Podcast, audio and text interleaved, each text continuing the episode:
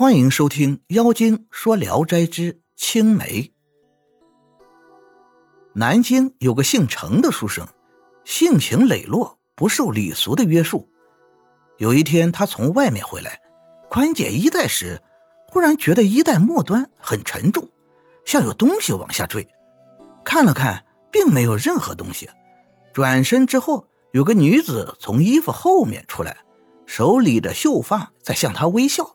真是美丽极了，程生怀疑她是个鬼。女子说：“妾不是鬼，是狐。”程生说：“倘若能得到美人，就是鬼也不可怕，更何况是狐呢？”于是就和他亲热起来。这样过了两年，生了个女儿，取小名叫青梅。狐女常对程生说：“你也不要再娶妻子了。”我会为你生个儿子的。程生相信了胡女的话，就不再娶妻。但是亲戚朋友们却都在嘲笑讥讽他。程生动摇了，终于改变了主意，聘了湖东的王氏为妻。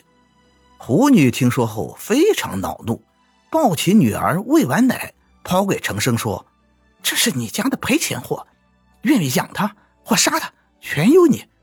我何必？”带人做奶妈呢？说完就出门走了。青梅长大了，非常聪明，相貌美好秀丽，酷似她的母亲。不久，程生生病死了，王氏也改嫁走了，把青梅寄养在堂叔家里。他的堂叔品行恶劣，行为放荡，竟想把青梅卖掉换钱。恰好有个正在家候选官职的王进士，听说青梅很聪明，便出大价钱把她买来，让她给自己的女儿阿喜当侍女。阿喜十四岁年纪，容貌美丽绝顶。他见了青梅非常高兴，就和她同住在一起。而青梅也善于侍奉人，聪明伶俐，会看眼色行事。因此，王家人全都很喜爱他。城里有个姓张的书生，字介寿，家境贫穷，没有财产，租赁了王进士的房子居住。张生非常孝顺，遵守礼仪，品行端正，又勤奋好学。青梅有一次偶然有事到张家，看见张生坐在石头上吃米糠粥，他进屋和张母说话时。却见桌子上摆着味美的猪蹄儿。当时张翁正卧病在床，张生进屋抱着父亲小便，便液沾脏了张生的衣服。父亲察觉后非常恨自己，而张生却掩盖着脏处，急忙出屋自己去洗净了，唯恐让父亲知道。青梅看了大为惊奇。回来后，就对阿喜讲述了在张家见到的情形，并且说：“咱家的房客是个不同寻常的人。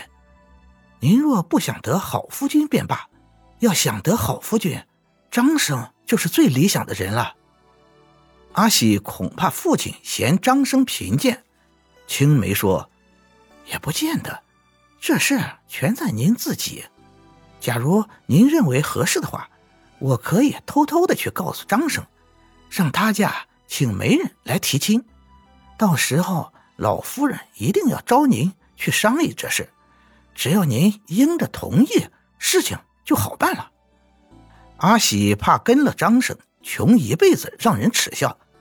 青梅说：“我自以为能为天下世人看相，绝不会出错的。”第二天。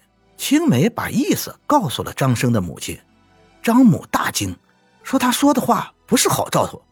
青梅说：“我家小姐听说公子人品好，赞美他有道德有才能，我是因为摸透了他的心意才来这里说的。您请媒人去提亲，我和小姐两个人从中帮助，估计王家能够应允。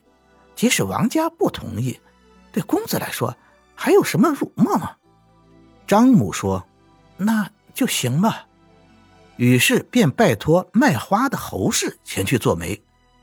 王夫人听说就笑了，并把这事告诉了丈夫。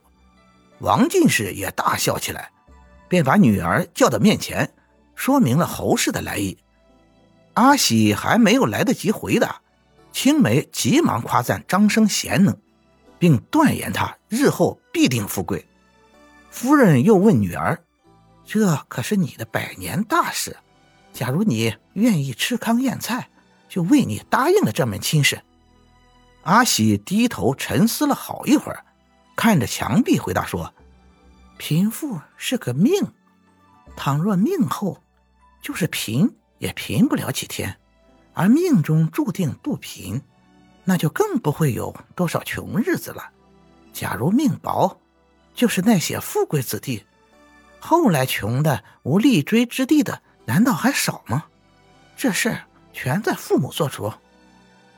最初，王进士叫女儿来商量。”是想拿这件事来博一笑，听了女儿的话，心里就很不高兴，说道：“你真想嫁给张家吗？”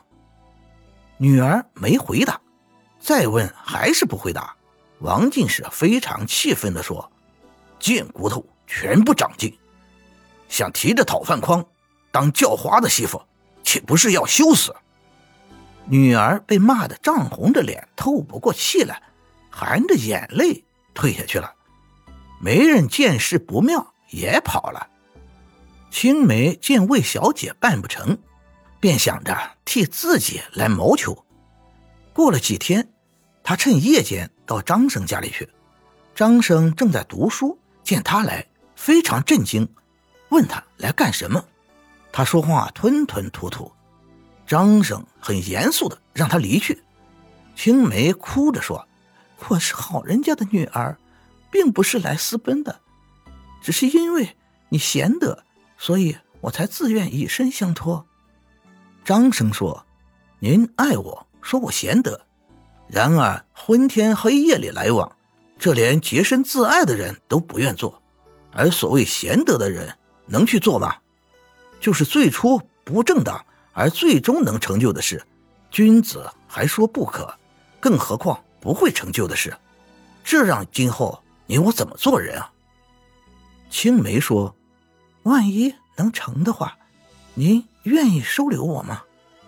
张生说：“能得到您这样的人，就非常满足了，还能要求什么呢？只是眼下有三件难事，因此不敢轻易答应。”青梅问：“什么难事？”张生回答。您不能自己做主是一难，即使您能自己做主，若我父母不同意是第二难。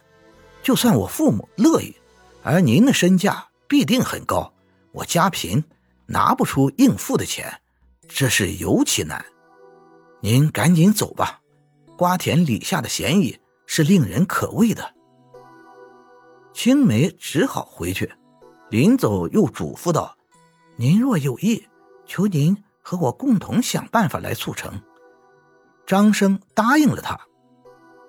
感谢您的收听，您的支持是我持续创作的最大动力。如果喜欢，请关注订阅。朋友们，我们下期再见。